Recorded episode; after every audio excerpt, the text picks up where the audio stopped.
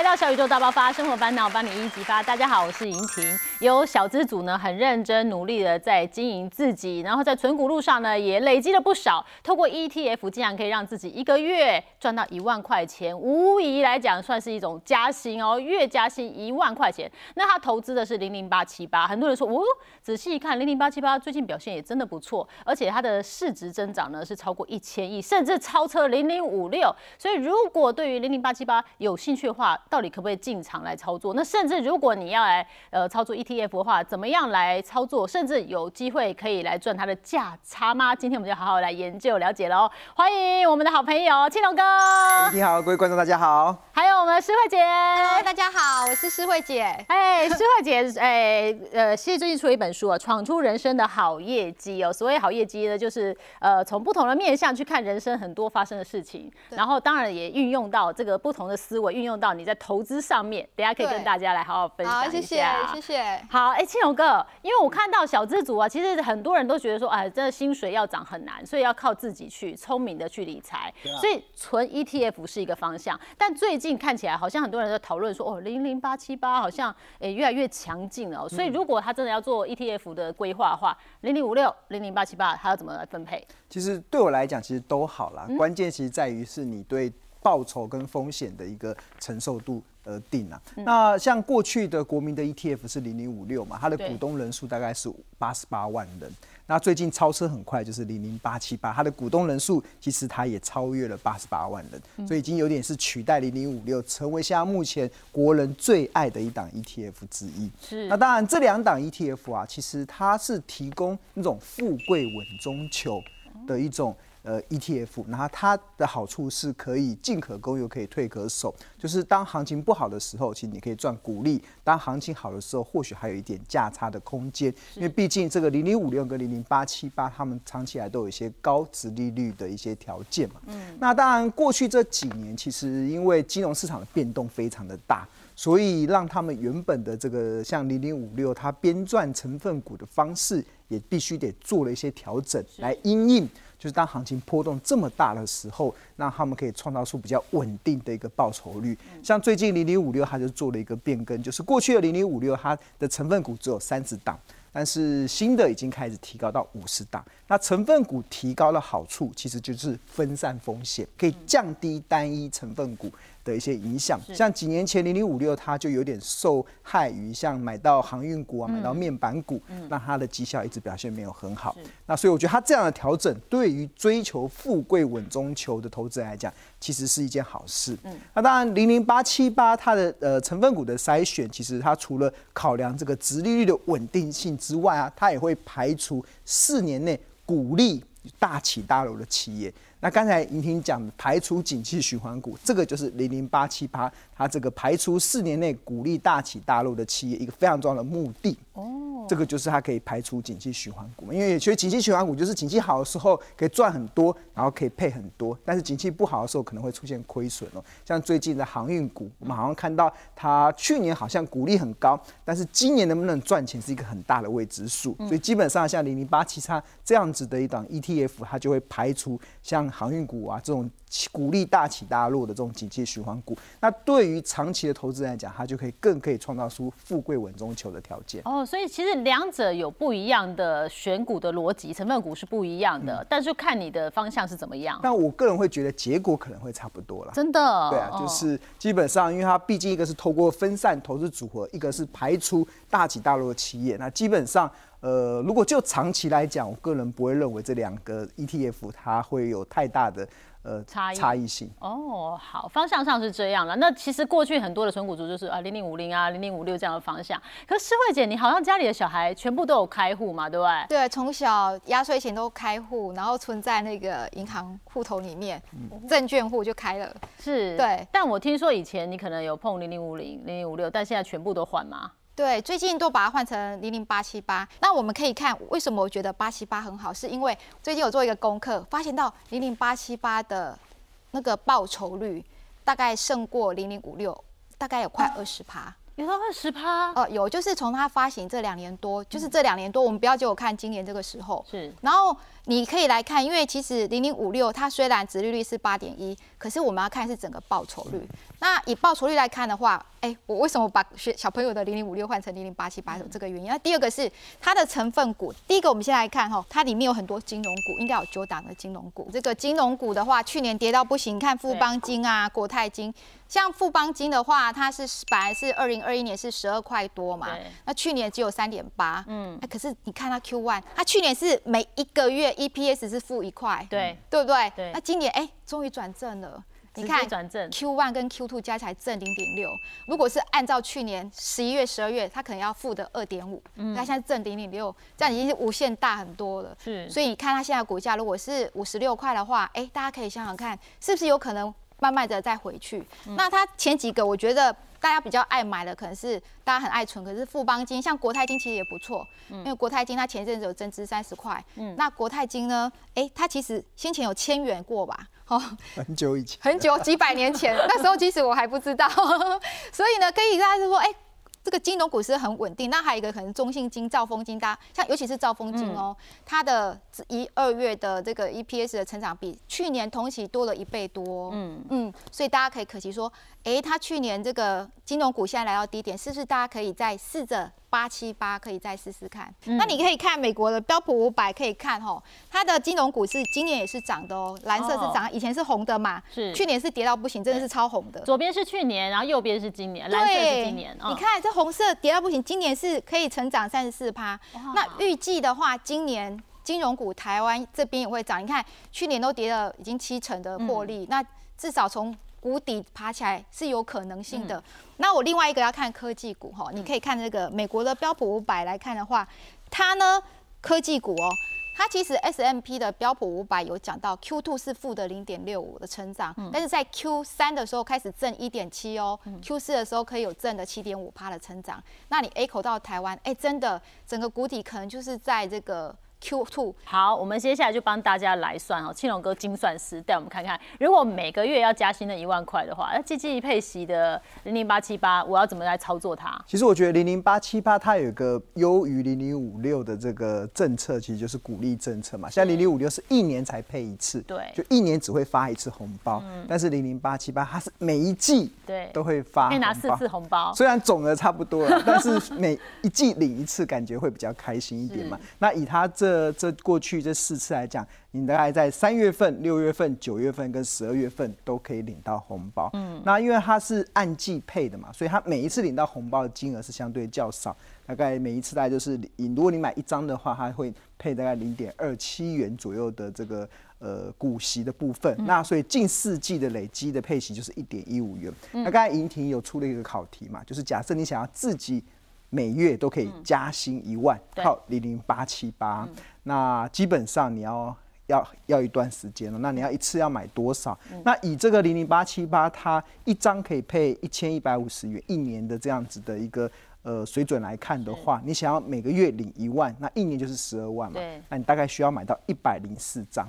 哦，那那就是一百零四，哦，差不多一百零五啊。对啊，一百零一百零四张左右的零零八七八，所以其实就金额来讲要上百万啊，所以对可能很多小资主来讲，那是一个比较大的门槛这。样乘起来差不多一百七十七万，两百万内啦。对啊，但但除非你有一次可以拿出这么多钱，但是对一些呃上班族或者小资族来讲，其实还有另外一种方式啦，就是不用一次领拿这么多钱，你可以每个月一万块就好。我量力而为，好，OK 对 OK。那如果每个月我就呃存一万块的这个零零八七八，那基本上你也可以达到嗯以后每月加薪一万的这样子的目标，是但是需要一点时间，大概需要十四年，十四年，嗯，然后你每个月就是一万块。然后你就是定时定额的去买这个零零八七八，嗯，那如果我们以它年化报酬率以五 percent 来做计算，然后你每一次领到了股利就再投资，不要把它花掉，嗯，然后就不断的再投资，不断的再投资。你看第一年的本金是十二万嘛，第二年的本金加你的利润会来到二十四万六，那第三年会成长到三十七万八，第第四年会成长到五五十一万七，然后不断的利滚利之后，那十四年之后，你合计大概可以投入了一百六十八万，嗯，然后你利滚利能够创造出来的资产，其实就来到两百四十六万，嗯。啊，有了这两百四十六万之后，那它自然而然。就形成了每个月可以帮你加薪一万元的这样子的效果，而且这个零零八七八，它这个效果其实在第七年，其实你的资产就可以破百万了。这个绝对比你把钱放在银行定存还整整早了大概四年以上的时间。是，所以它是一个，我觉得如果你是不想花时间做研究，啊，你甚至对投资又没有太大兴趣的人啊，其实我觉得不管是零零八七八或是零零五六，它提供了一个。就是呃，即使你是理财小白，或者是你是投资小白，一个可以比定存更快速达到百万资产，甚至让你可以越。加薪一万目标的一个机会，对，这是一个呃方法哈，跟方向大家可以参考。因为 ETF 很多个选项哈，那不只是零零八七八这个准则，我们就来思考。但如果你希望更快，因为我们刚刚里面有几个比较保守的因素啊哈，就是一个月一万，可能最近我手头比较宽裕，我可以多一点点，可以自己做调节。那我们也只看年化报酬率是五 percent 嘛，对不对？如果我要快一点的话，有没有别的方法、别的存法？施慧姐，对，因为七良哥刚才讲的是百万，对不对？我这边讲的是。很多人都在说，哎，怎么样可以提早退休？这是大家最想要的，所以这边帮大家想说，存一千张零零八七八应该可以退休吧？一到十年，青龙哥已经算过了。嗯，对，那青龙哥那一张是五趴，我这是用七趴来算。嗯，所以七八，他在第七年，我们可以说嘛，已经到了一百零四张这边。是，刚刚我青龙哥教我们是，我们就是不要想那么多，一个月就一万块钱，给它填起来。那现在的施惠姐的方式是一个月你就只买一张。对，用存一张哦一个单位来做计算的话，对，那在第七年的时候，你就可以得到一样跟青龙哥一样破百万，对对。然后我们来看哦，其实到千张的话，我这边算算是在第二十九年可以达到一零四八张。比如说好了，你有两千万资产，每年领一百四十万的股利股息，一个月平均十十一十二万。哎，其实这样又有两千万资产。可是刚刚我们在讨论青龙哥这个哈，就是我花了十四年，我每个月可以加薪一万。这样一看的话，你就是给自己多一点点的目标跟动力。那你就用存每个月的呃一张，所以在第七年我就有月加薪一万的目标了。对，是给小资主觉得说，好像要存退休金很难，两千万很难，其实不会很难。对，好像就是一眨眼，只要应该说就是要。坚毅力、意志力、坚持力、执行力就可以做到贯彻始终哦。但是这有是有时候有大家一些小小疑虑，就是说，那你会不会怕？因为我们刚刚是比较往好的方向，那你会不会怕说零零八七八到时候跌破发行价会不会？这个我有准备，因为这是零零八七八的成分股，嗯，你可以看啊，华硕、人保、联强、广达，这个应该是那种阿公阿妈级的，就是长久二三十年的哦，从那时候代工电子厂到现在。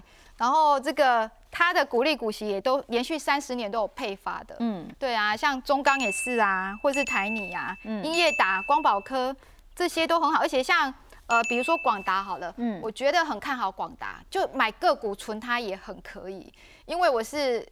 在电子业二十几二十年了，嗯，那像广达，它现在做伺服器，我觉得是它最大逆逆逆取哦，尤其是 Chat GPT。那你知道台湾的伺服器占全球的市占率有多少吗？九成啊！对啊，对，都是台湾，就是台湾之光。嗯，所以呢，在 Chat GPT 起来的话呢，我觉得。这些电子股啊，它有很好的一个可看性，加上它有很多金融，所以这里面有金融股，然后有消费电子的很多的龙头股都在里面，中钢啊，还有被动元件国巨啊，吼，还有你很有信心啦，中华电信应该不会倒吧？对，嗯，对，这些公司要倒很难，而且他们的。投资报酬率各方面，殖利率都还蛮高的哦。那我们刚刚这样分享，我们可以用定期定额嘛，每个月一万嘛。那或者是我就是逼自己一个月一张嘛。那我有没有看时机或者怎么样的另外的操作比较轻松？哎，如果大家够聪明，又像那个莹婷说的，在看时机的话，可能获利会更好。金字塔重估法，那像零零八七八的方形价是在十五块，所以可能在十五啊、十六、十七。就继续扣，继续买。嗯，那我们可以做一个设定，说太贵了就不要买，再搭配这个景气灯号。嗯，一二三四哦，从十二月就开始蓝。其实台湾大家可以去 Google 上想说每个月的出口值。嗯，比如说像二月份你打二月出口，就可以发现到说，哎，这个月出口还是蓝灯，就是还没有 OK，就是还是在低谷中。其实啊，大家可以看，如果大家投资可以就蓝灯买。黄灯红灯卖，其实我一二十年这样操作是很难赔钱的。这个再搭配这个金字塔的存股法就很好。你来看哦，其实你看这个，这很好看。从去年九月的时候，其实台股。台湾的出口的话就开始负成长，负五点三趴。对，在这个之前都是这个高的时候，一个月哦都超过四百亿美金。嗯，可是在去年九月的时候，哎，就突然三百九十几亿哦，三百八十几亿美金一直下来到三百五十几亿，所以都蓝灯蓝灯蓝灯。所以我觉得，如果它第一个蓝灯可以站到这个红黄灯、黄红黄蓝灯的话，大概是四百亿美金左右。嗯，哎，整个就会往上跳了。哦，嗯，大概 Q 三的时候。所以之前好的时候你就不买不扣。对不对？我就这种黄灯出现，你就不买不扣。对啊，我 hold 着没关系，有钱我我就像庆荣哥告诉我的，我的钱就存着，我现在不要买嘛，我可以先 hold 着嘛。对啊，像这个红黄灯的时候，其实那时候股市万八，嗯，那时候零零八七八是十九点三，就不买不扣，嗯。然后像现在的话，股市大概是万二啊、万三、万四都是蓝灯嘛。这边的话就是万三、万四、万五，对不对？蓝灯，那继续买、继续扣，或是有多少钱就扣多少。对，哇，好完美哦，对不对？就是我们照刚刚的纪律，我们一样钱是在手上，我不一定要在这么不适合的时间去进场。可是现在这时间适合，我就把之前的钱一口气买下去，这是个方向。但我有没有机会，呃，利用它的波段来赚点价差呢？青龙哥？呃，当然可以啊。其实 ETF 的投资啊，它有两种方式，一种就是定时定额，对，就我们刚才讲的，就是你每个月一万，或者是你每个月就是买一张。对，呃，ETF 嘛，零零五六或零零八七八，这是第一种方式，就叫傻瓜投资数。那除了傻瓜投资数之外，那另外一种就是择时嘛，就我选择适当的时机。那适当的时机，其实刚才是会有提供的景气对策灯号嘛，就是当景气亮蓝灯的时候，就代表景气在谷底，那你就记住一个口诀，叫蓝灯买股票，红灯你就可以数钞票。啊，基本上你就可以 记起来，记起来，按头文章。现在现在是蓝灯嘛，这蓝灯你就可以开始持续的买。那这是第一种方式，搭配景气灯号的一个操作。那第二种方式，其实我觉得非常适用于 ETF，就是参考技术指标中有个叫月 K D。嗯，所谓的月 K D，其实它是呃呃用过去九个月。这档股票它股价的最高价跟最低价所形成的一种技术指标。那通常月 K D 在低点，代表股价有跌了一大段。嗯，那如果它出现了所谓的黄金交，所谓的黄金交叉就是月 K 穿越了，像这个红色的月 K 穿越了这个绿色的月低的时候，就代表它的股价可能不再破底，而企图想要从先前的下跌走势。转为开始上涨的走势，那所以其实如果你用月 K D 指标啊，在它出现低档黄金交叉的时候买进，然后如果出现十呃高档死亡交叉的时候选择卖出啊，基本上都可以创造出不错的买低卖高。的这样子的价差，就算我要存股，也可以中间做一点点价差。对，那其实我以这个零零八七八来讲嘛，刚才是会有提到说，那时候台湾的景气对这个信号，其实在去年的时候，它那个股价在十九点八十十八块左右的时候，那时候呃台湾的景气相对绿灯，甚至还来到黄红灯。那当时啊，你有没有注意到二零二二年的四月份啊，它的月 K D 指标它出现所谓的死亡交叉。是。那如果你用月 K D 指标来判断你卖高的时机啊？在这个点啊，当它出现死亡交叉的时候，就该卖。嗯，那那时候的呃，你会卖在十八点八二，虽然没有办法卖在最高点十九点七八，但是它可以避免你后来它股价下跌到十五点三三，这个波段高达二十二 percent 的这个下跌的空间。嗯，那当然月 K D 死亡交叉完之后，它什么时候出现黄金交叉，就会是你该买进的时机。嗯，那像零零八七八，它在今年的一月份。月 K D 指标出现低档的黄金交叉，那时候收盘价在十六点八八，是，所以这个点啊，银婷是该买还是该卖？当然是要买啦，然后它往上啦，对啊，开始往上，所以你现在问我要买什么？那看到这个，你就要 好好好做你的。我没有爆牌哦。对啊，我们稍微理解一下。不过月 K D 相对是落后指标，但是至少我是相对低点。对，虽然没有办法让你买在十五点三三，但是它买买的价格大概在十十六点八八，所以你再从这个点，你经常去买，然后等到它下一次死亡交叉的时候做。卖出的动作，它基本上就可以创造出买低卖高的这样的价差的机会。那不止零零八七八，基本上所有只要是连接 ETF 的都有这样子的一个优势。一样的逻辑，我可以去思考我自己看上的那一只 ETF。对，像比如说刚才提到这个有八十八万股东的这个零零五六嘛，一样也是用月 K D 指标。看，我也能赚价差。对，你看它上一次出现月 K D 死亡交叉的时候是。二零二一年的七月哦，那时候出现，让我们看到红色的月 K 穿越那个绿色的月低，这个称之为死亡交叉。酸那个时候它的股价在三十三点九，嗯，你该买还是该卖？赶快酸哦！对，开始卖了。虽然你没有办法卖到它当时的最高点三十六点一七，但是你也买在相对的高点，那你就可以避免什么？避免它后续一路的跌到。这个最低点二二三点二八，这个波段高达三十五 percent，这个跌幅是。所以在这跌幅的过程中，其实你因为你能够在高点卖，所以你就可以避开这个的一个下跌的风险。三十五趴跌幅，哎，对。然后最近你有没有看到它在什么时候月黄金交叉了？在一月份嘛。对，二零二三年一月份开始又出现了月 K D 在低档黄金交叉。呃，收盘价在二十六点五四，相对低点嘛，所以这个时候，嗯，该买零零五六还是该卖？当然赶快买啊，对不对？建勇哥借我钱，我就去买。好，这是零零五六，一个陷阱啊。那另外一个也有一档，也是很多投资人很喜欢的，这个零零七一三，就是元大高息低波嗯的一档 ETF。它相同的，你看它先前的月 K D 出现死亡交叉的时候，在二零二一年的六月，当时出现死亡交叉，那时候它的收盘价在四十二点七八，虽然它后续。还涨到四十六点三五，但它当它出现死亡交叉的时候，你该就要开始要戒慎恐惧，因为它可能已经来到相对的高点了。那如果你在这边一路的观察，它后来你如果这边卖出的话，你可以避开之后下跌到二零二二年十月份三十五点四一这个波段跌幅二十三点六这下跌走势。那同样的，它最近。